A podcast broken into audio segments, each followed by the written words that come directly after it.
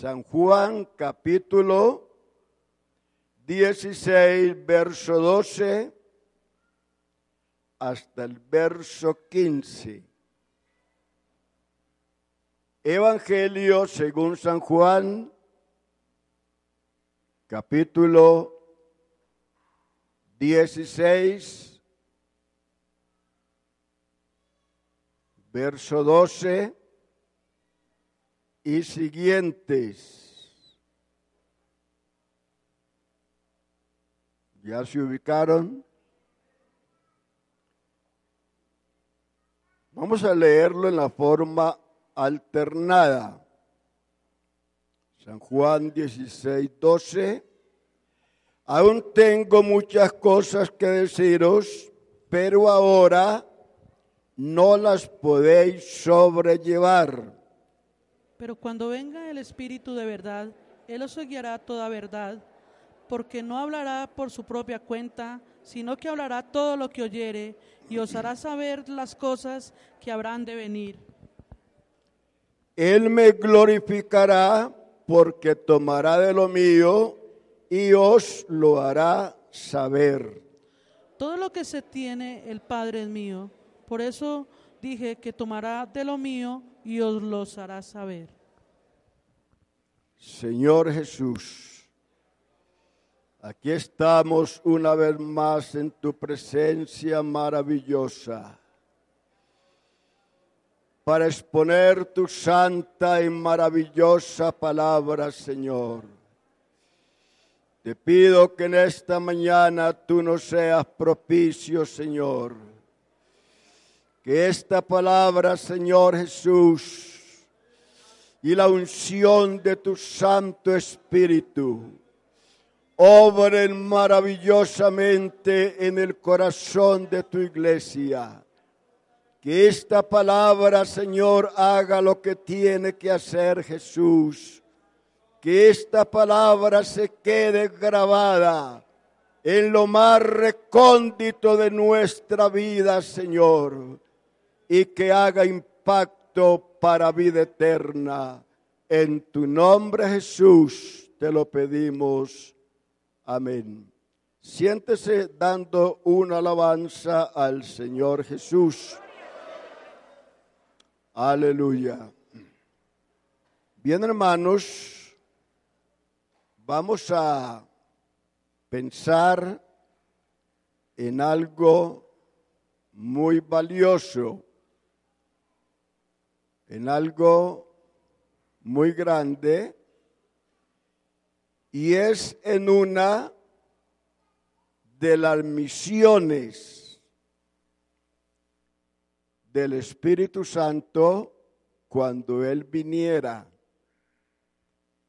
Que entre otras cosas sabemos que Él ya vino y no se ha vuelto a ir. Cuando se vaya, se irá con su iglesia.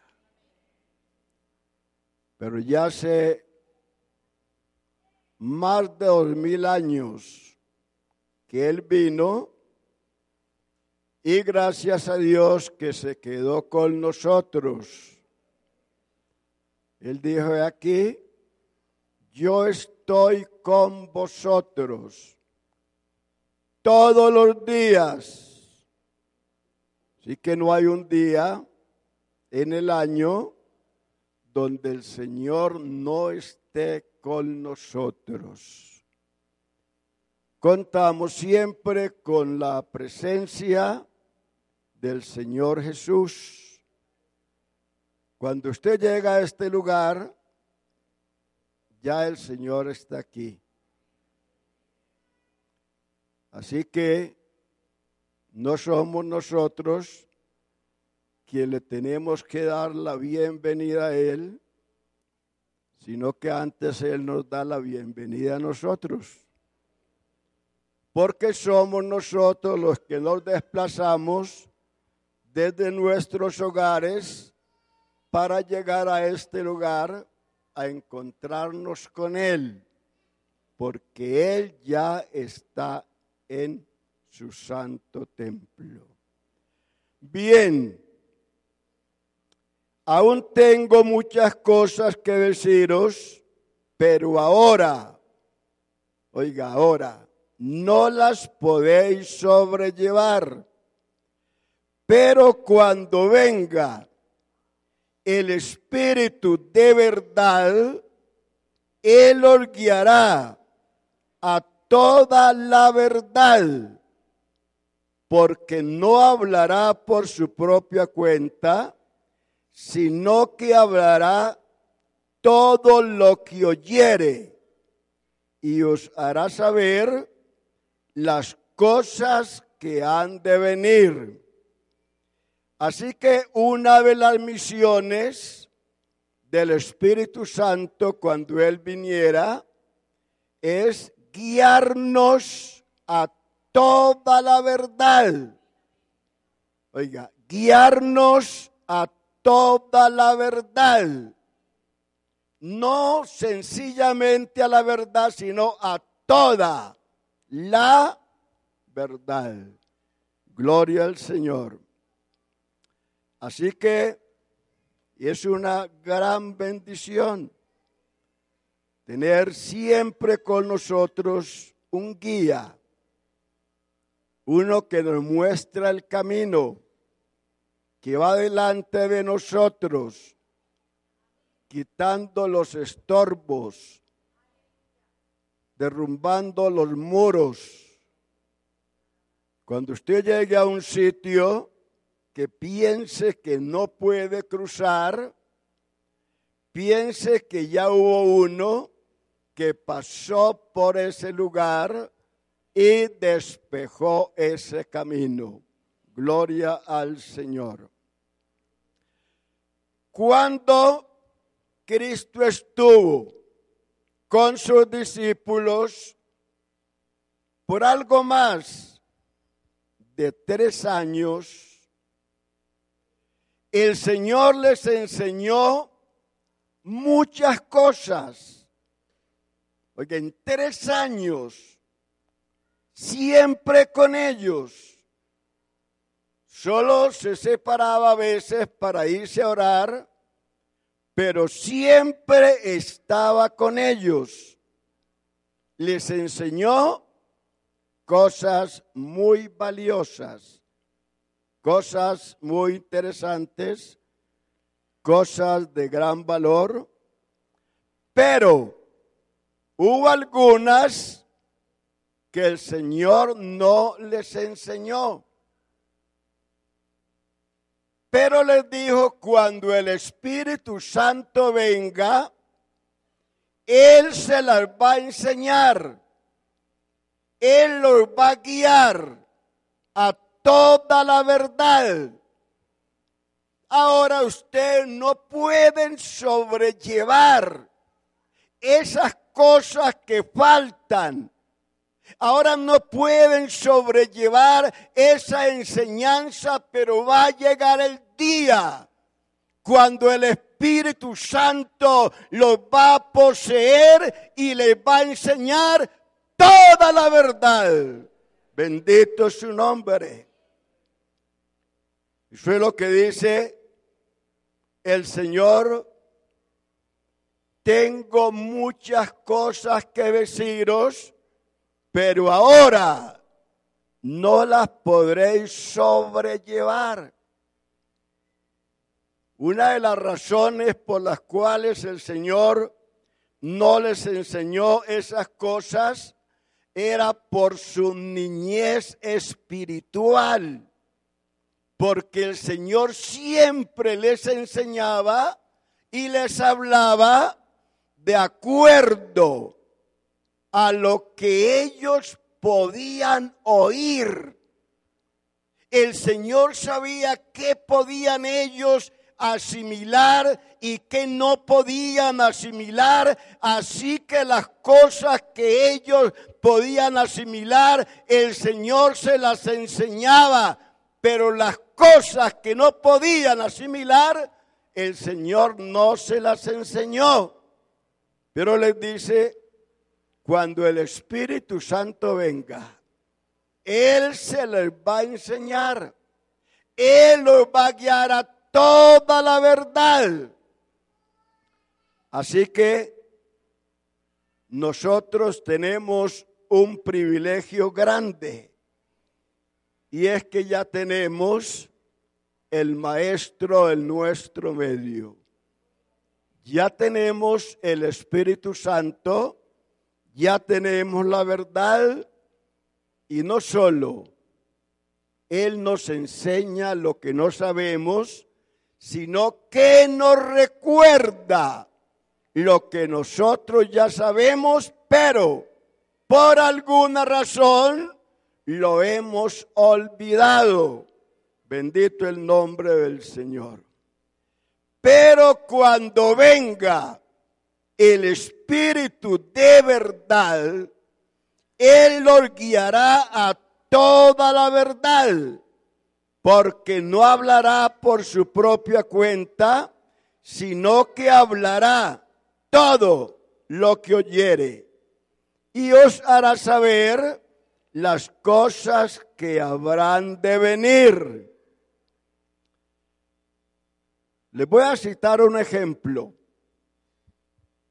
El Espíritu Santo que estaba en los profetas siempre les estaba anunciando, les estaba diciendo que Cristo iba a padecer, que Cristo iba a morir, pero Él no se iba a quedar en la tumba, se levantaría con poder y gran gloria, y que después del sufrimiento, de su muerte,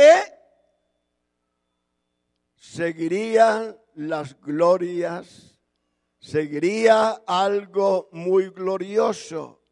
Pero los profetas no entendieron, profetizaban, hablaban, pero muchas de las cosas que ellos anunciaban, ellos no las entendían.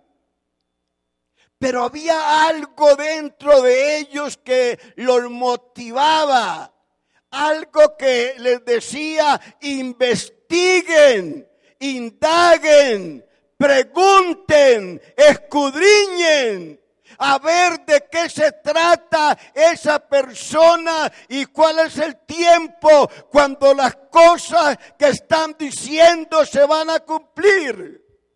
Entonces ellos indagaban. Voy a leerle la escritura. Primera de Pedro 1, verso 10.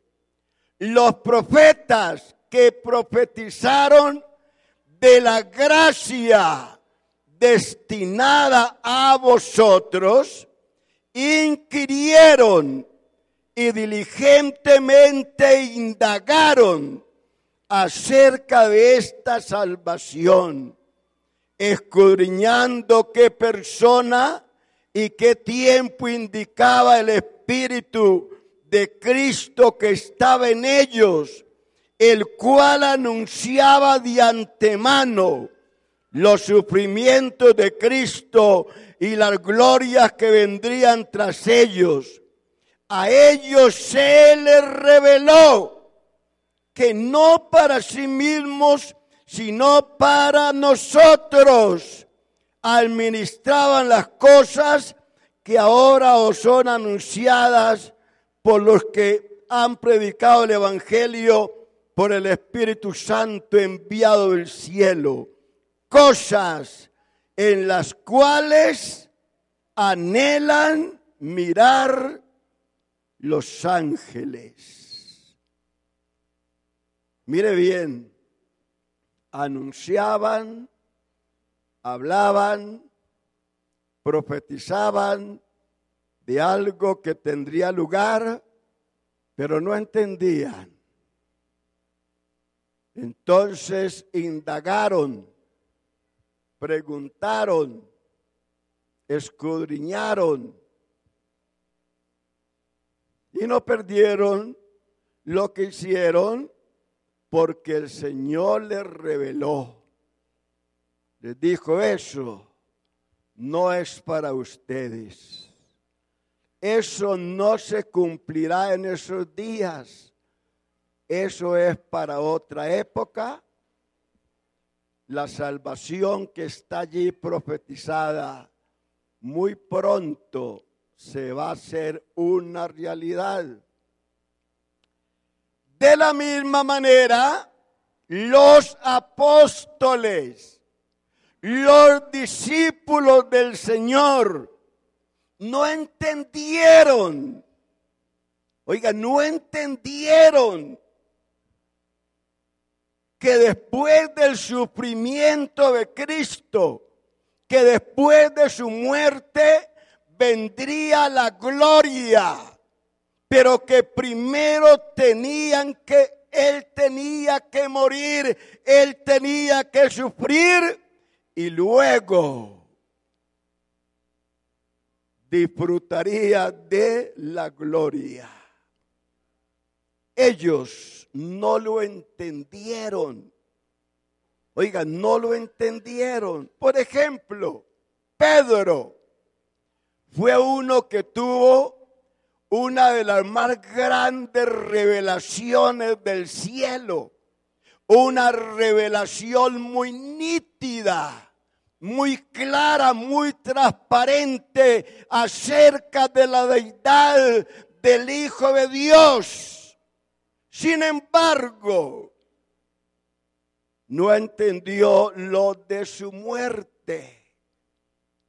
Dice San Mateo 16, 13, viniendo Jesús a la región de Cesarea de Filipo, preguntó a sus discípulos diciendo, ¿quién dicen los hombres que es el Hijo del Hombre? Ellos dijeron, unos Juan el Bautista, otros Elías y otro Jeremías o alguno de los profetas. Él les dijo, y vosotros, como quien dice, y vosotros que sois mis discípulos, que sois mis apóstoles, que van a predicar la sana doctrina después de que yo me vaya, ustedes quien dicen que soy yo. La gente por allá afuera dice que soy una cosa, un profeta, que soy el otro profeta. Eso está bien. A mí me tiene sin cuidado eso. A mí lo que me interesa es saber ustedes quién dicen que yo soy. Bendito su nombre. Aleluya. Entonces Pedro dijo, tú eres el Cristo el Hijo del Dios viviente. En otras palabras, tú eres Dios manifestado en carne. Aleluya. Pero a pesar de esa gran revelación, Pedro y los otros no entendieron lo de su muerte. Oiga, eso no lo entendían. ¿Cómo es posible que Cristo vaya a morir? Eso no lo entendemos nosotros.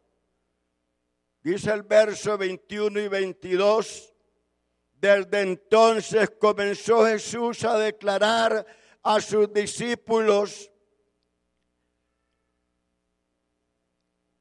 que le era necesario ir a Jerusalén y padecer mucho de los ancianos, de los principales sacerdotes y de los escribas, y ser muerto y resucitar al tercer día. Entonces Pedro, tomándolo aparte, comenzó a reconvenirle diciendo, Señor, ten compasión de ti. En ninguna manera esto te acontezca. Gloria al Señor. Pedro no entendió. Oiga, habiendo tenido una revelación tan grande, no entendía lo de su muerte. Hermano, es que es algo tan grande, es algo tan glorioso hablar acerca de su muerte, de su sepultura, pero es aún más grande hablar de su resurrección. Aleluya. Porque es porque Él vive que nosotros también viviremos. Sea bendito su nombre. Sea bendito su nombre. Aleluya. Eso es grande. Oiga, eso es grande.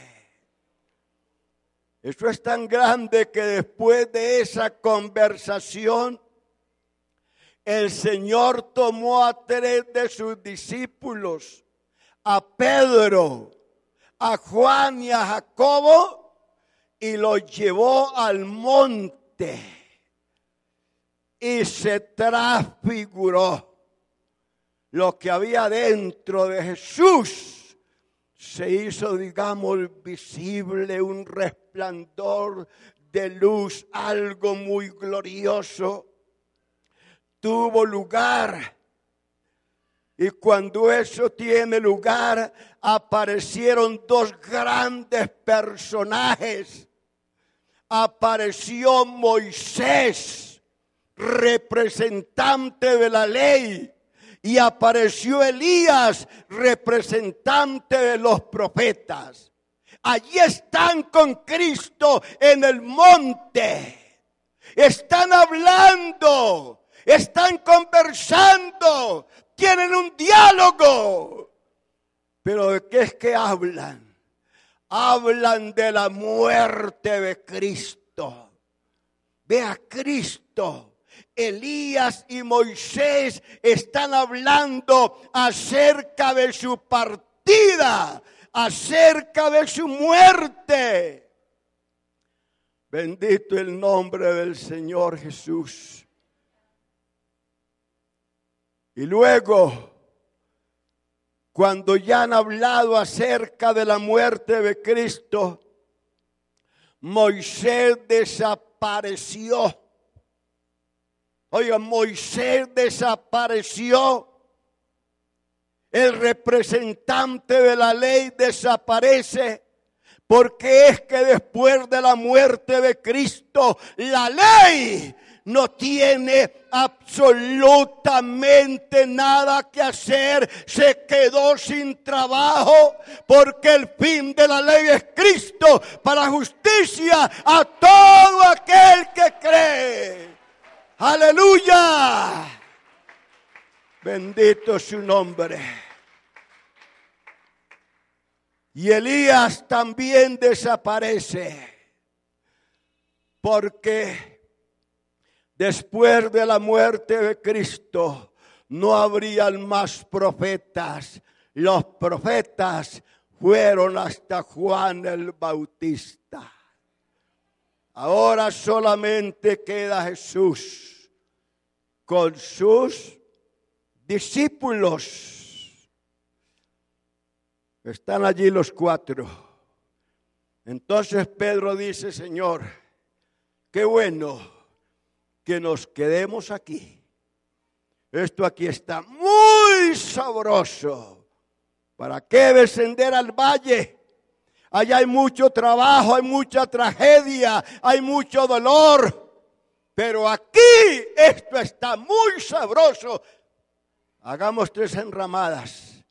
Una para ti, otra para Moisés y otra para Elías. Pero luego, como que abren los ojos y no ven sino a Jesús solo. Oiga, no está Elías, no está Moisés, pero hay uno. Hay uno que no ha desaparecido, ni va a desaparecer, porque Él es el eterno, el gran yo soy, el que era, el que es y el que ha de venir. Aleluya. Bendito su nombre. Bendito su nombre. Solo está Jesús. Es que con Él nos basta y nos sobra. No necesitamos más. Y luego una voz del cielo que dice, este es mi Hijo amado. A Él oíd. No hay más a quien oír, le dice Dios a Pedro, a Juan y a Jacobo. No tienen más a quien oír. Ya no tienen que oír a Moisés, ya no van a quedar bajo la ley. Así que no es a la ley la que tienen que escuchar, tampoco tienen que oír los profetas. Ahora solo escuchen a mi hijo. Aleluya. Solamente escúchenlo a él, porque es que Cristo es la última palabra de Dios. Vea, aparte de Cristo, Dios no tiene nada más que decir. Él es la última palabra.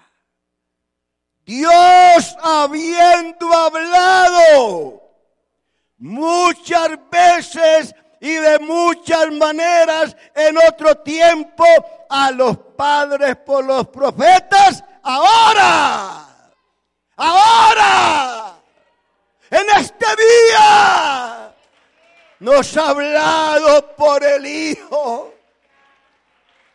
Aleluya, aleluya. Bendito sea su nombre a quien constituyó heredero de todo y por quien asimismo hizo el universo. Este es mi hijo, óiganlo a él. Y qué bueno es oírlo a él, ¿verdad? Qué bueno es oír su voz. Porque es que su voz es suave. Él no nos grita. No, Él no nos grita como usted grita en la casa, como grita su esposa, como grita sus hijos, como grita sus empleados. No, no, no, Él no.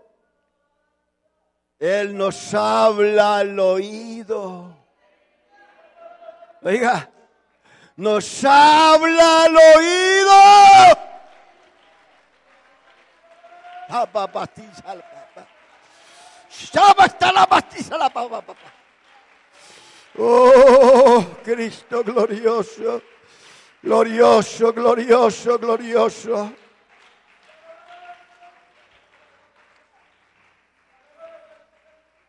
Por eso es que dice el texto, cuando fueres a la casa de Dios, no te hagas en la última banca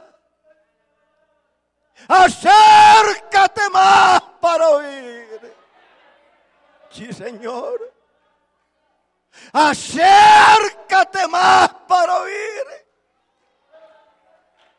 Pero ¿por qué me tengo que acercar? ¿Por qué?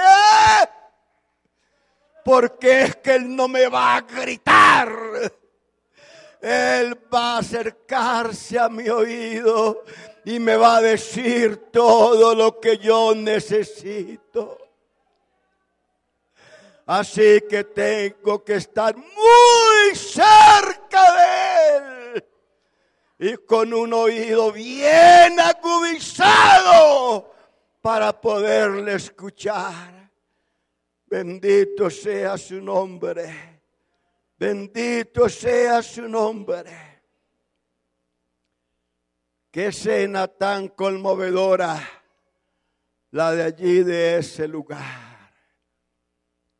Una luz resplandeciente, algo glorioso, una nube de gloria. Esa era la misma nube que reposó sobre el tabernáculo que Moisés hizo siguiendo el modelo de Dios.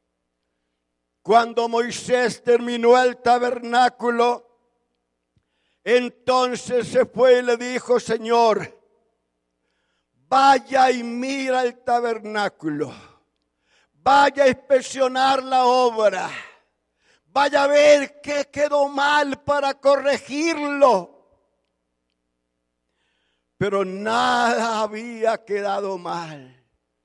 Todo había sido hecho según el plano que Dios le mostró a Moisés. Todo.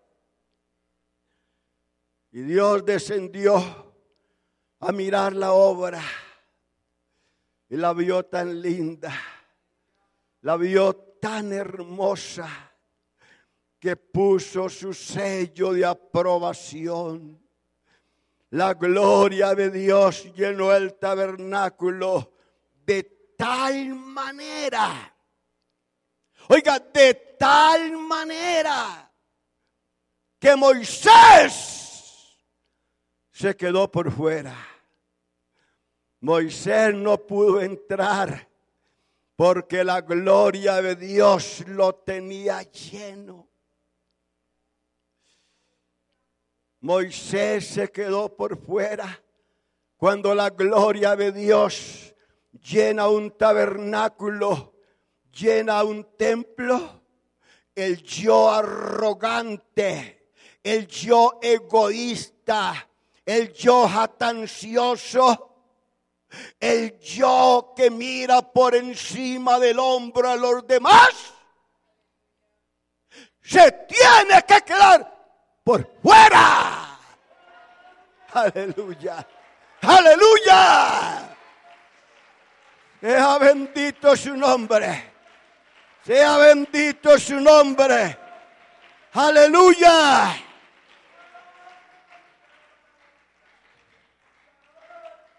No hay lugar para el yo. No, no hay lugar. Bendito es su nombre.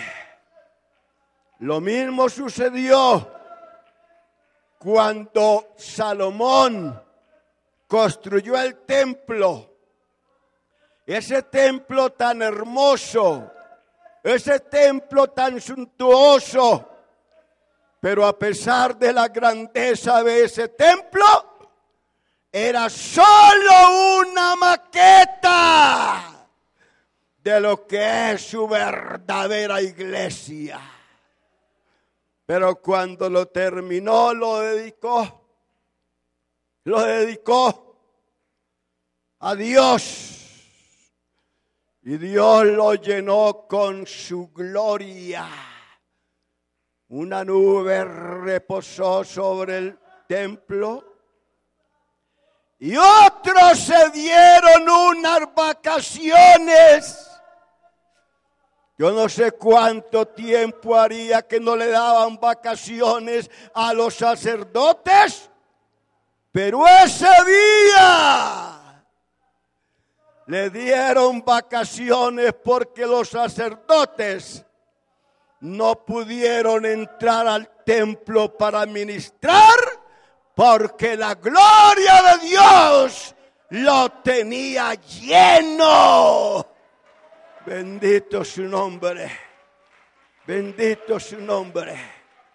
Bendito su nombre. No pudieron entrar a hacer el oficio. Hermano, lo que la iglesia necesita no es trabajar mucho, no es hacer muchas cosas. ¿Sabe qué es lo que necesita? Llenarse del poder del cielo. Eso es. Aleluya. Aleluya. A veces se trabaja, se trabaja y no hay resultados. ¿Por qué? Hoy es que falta algo grande. Falta algo grande. Falta aquello que hubo el día de Pentecostés. Hermano, le pregunto, ¿Cuántos salieron ese día a evangelizar? ¿Cuántos salieron a invitar? ¿Cuántos salieron a evangelizar, a repartir folletos? Ni uno. Oh, pero el poder de Dios que había ese día en los 120. Congregó cantidad de personas llegaron a ver qué era lo que pasaba. Y con el primer sermón de Pedro se convirtieron como tres mil era que allá había un elemento grande. Había algo glorioso. Aquellas personas para que llegaran a los pies del Señor Jesús. Aleluya. Sea bendito su nombre. Los sacerdotes se dieron unas vacaciones. Bendito el nombre de Jesús. Pero esa nube, oiga, esa nube que reposó sobre el tabernáculo, esa nube que reposó sobre el templo, cuando el pueblo hebreo fue llevado cautivo a Babilonia, esa nube se alzó, se fue del lugar donde estaba. Dice la Biblia, entonces la gloria de Jehová se elevó de encima del umbral de la casa y se puso sobre los querubines. Esa gloria se fue del lugar donde estaba Pero esa gloria que se fue de ese lugar, del umbral de la casa de Dios, que era solamente una maqueta, nuevamente volvió a reposar sobre el verdadero templo que es su iglesia el día de Pentecostés. Bendito el nombre de Jesús. Y llenó los 120 de su mismo poder, de su misma gloria. Porque es por su muerte, por su sepultura, por su resurrección, que los santos, representados por Moisés, verán la misma gloria de Dios. Porque es por la muerte de Cristo, sepultura y resurrección, que esta iglesia un día será transformada por el gran poder de Dios. Aleluya. Aleluya. Bendito sea el nombre de Jesús. Aleluya. Y la iglesia disfrutará de su misma gloria.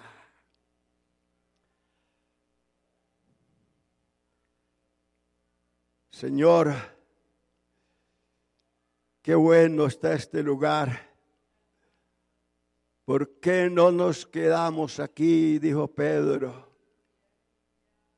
No descendamos al valle. Quedémonos aquí en el monte. ¿Por qué sería que Pedro no quería descender al valle? ¿Quería quedarse allí? ¿O es que allí en el valle estaba aconteciendo algo terrible? Una escena conmovedora tenía lugar allí en el valle. Allí en el valle estaba Satanás matando a la raza humana. Porque esa es la misión del diablo. Él no vino sino para matar, robar y destruir. Y allí estaba matando a la raza humana. Allí tenía un joven cautivo, encadenado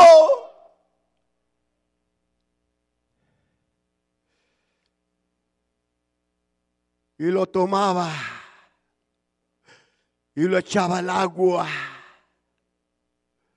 Luego lo sacaba del agua y lo echaba al fuego. Estaba usando las dos armas que él tiene para destruir la raza humana. El fuego y el agua en Egipto. En Egipto dio la orden que todos los niños menores de dos años fueran lanzados al río. Y cuando los tres hebreos no se postraron delante de la estatua que el rey había edificado, se dio la orden de ser echados al horno de fuego que ardía siete veces más de lo acostumbrado. Aleluya. Qué escena tan conmovedora hay allí en el valle. ¿Sabe hermano que esto es un cuadro muy amplio? Oiga de lo que serán los sufrimientos de la gran tribulación el hombre tendrá que soportar mientras Cristo está en el monte con los tres discípulos. Los otros nueve están en el valle luchando con Satanás. Así será. Así será en la gran tribulación. Mientras Cristo está en las nubes con su iglesia, disfrutando de esa gloria que vendría después del sufrimiento el pueblo hebreo que ha rechazado a Cristo, que no le ha querido recibir, estará sufriendo por mano del anticristo, igualmente que las demás naciones que rechazaron este glorioso evangelio.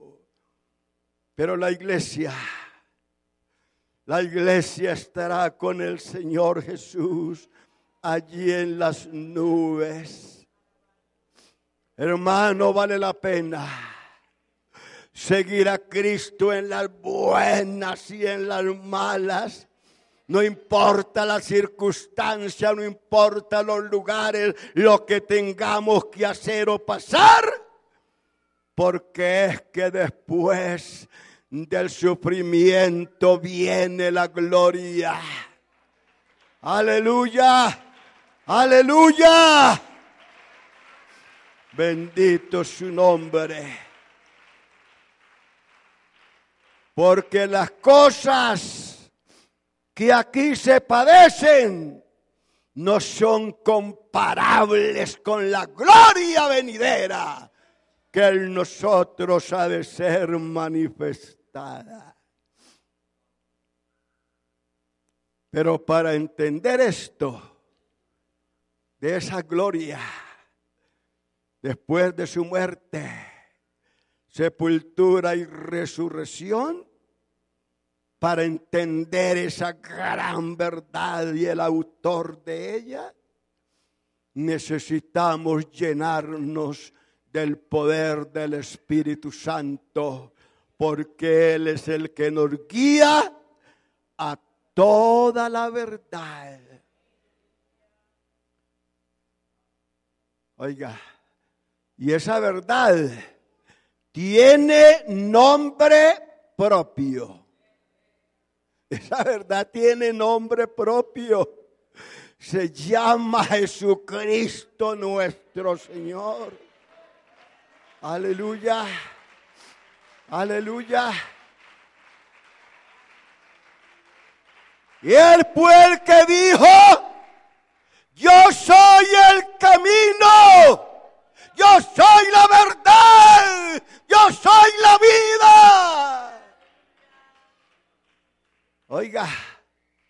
él dijo, yo soy la verdad. Jesucristo no solamente dijo la verdad, sino que Él es la verdad misma. Porque una cosa es decir la verdad y otra cosa es ser la verdad misma. Pero Jesucristo es la verdad. Y esa verdad dijo un día, Nadie viene al Padre sino por mí. Nadie puede llegar a disfrutar de la misma gloria sino a través de mi muerte, a través de mi resurrección, a través de mi sangre, a través de la, del Calvario a través de mi redención, a través de mi reconciliación, porque Él es el único que puede salvar porque no hay otro nombre dado a los hombres debajo del cielo en quien podamos ser salvos. Aleluya. Así que guiarnos a toda la verdad es guiarnos al conocimiento pleno acerca de la persona de nuestro Señor Jesucristo. Aleluya. Y esa es su misión. Guiarnos al conocimiento pleno acerca del Señor Jesús para eso, hermano, para eso Dios te dio el Espíritu Santo. Para eso tú necesitas el Espíritu Santo para conocer quién es Jesús. Primera de Corintios 2, verso 11. Porque quién de los hombres sabe las cosas del hombre sino el espíritu del hombre que está en él, así tampoco nadie conoció las cosas de Dios, sino el espíritu de Dios. Y nosotros no hemos recibido el espíritu del mundo, sino el Espíritu que proviene de Dios para que conozcamos lo que Dios nos ha dado. Oiga, ¿para qué recibimos el Espíritu que viene de Dios? ¿Para qué? Para que conozcamos lo que Él nos ha dado. Aleluya. Él nos ha dado muchas cosas, cosas gloriosas, cosas grandes. Pero lo más grande, lo más glorioso que Él nos dio fue a su Hijo. Oiga, eso fue lo más grande que Dios nos dio. Nos dio a su Hijo. Porque un niño no ser nacido, hijo, no ser dado. Hermano, un niño no ser nacido. Eso habla de la humanidad de Cristo. Hijo, nos es dado. Habla de la deidad de Cristo. Y al principado sobre su hombro y se llamará su nombre admirable consejero, Dios fuerte, Padre eterno, príncipe de paz. Aleluya. Aleluya. Hijo, hijo nos es dado, porque de tal manera amó Dios al mundo que ha dado a su Hijo unigénito para que todo aquel que en él cree no se pierda, mas tenga vida eterna. Aleluya. Aleluya. Bendito su nombre. Y para eso, oiga, y para eso, Dios nos dio su espíritu, para que conozcamos lo que Él nos ha dado, para que conozcamos quién es Jesús, quién es Cristo. Hermano, es que saber, es que conocer quién es la persona del Señor Jesús es conocer la vida eterna. Oiga, es conocer la vida eterna. Esta empero es la vida eterna. Que te conozcan a ti, el único Dios verdadero, y a Jesucristo, a quien has enviado. Hermano, qué privilegio tan grande tenemos en esta mañana.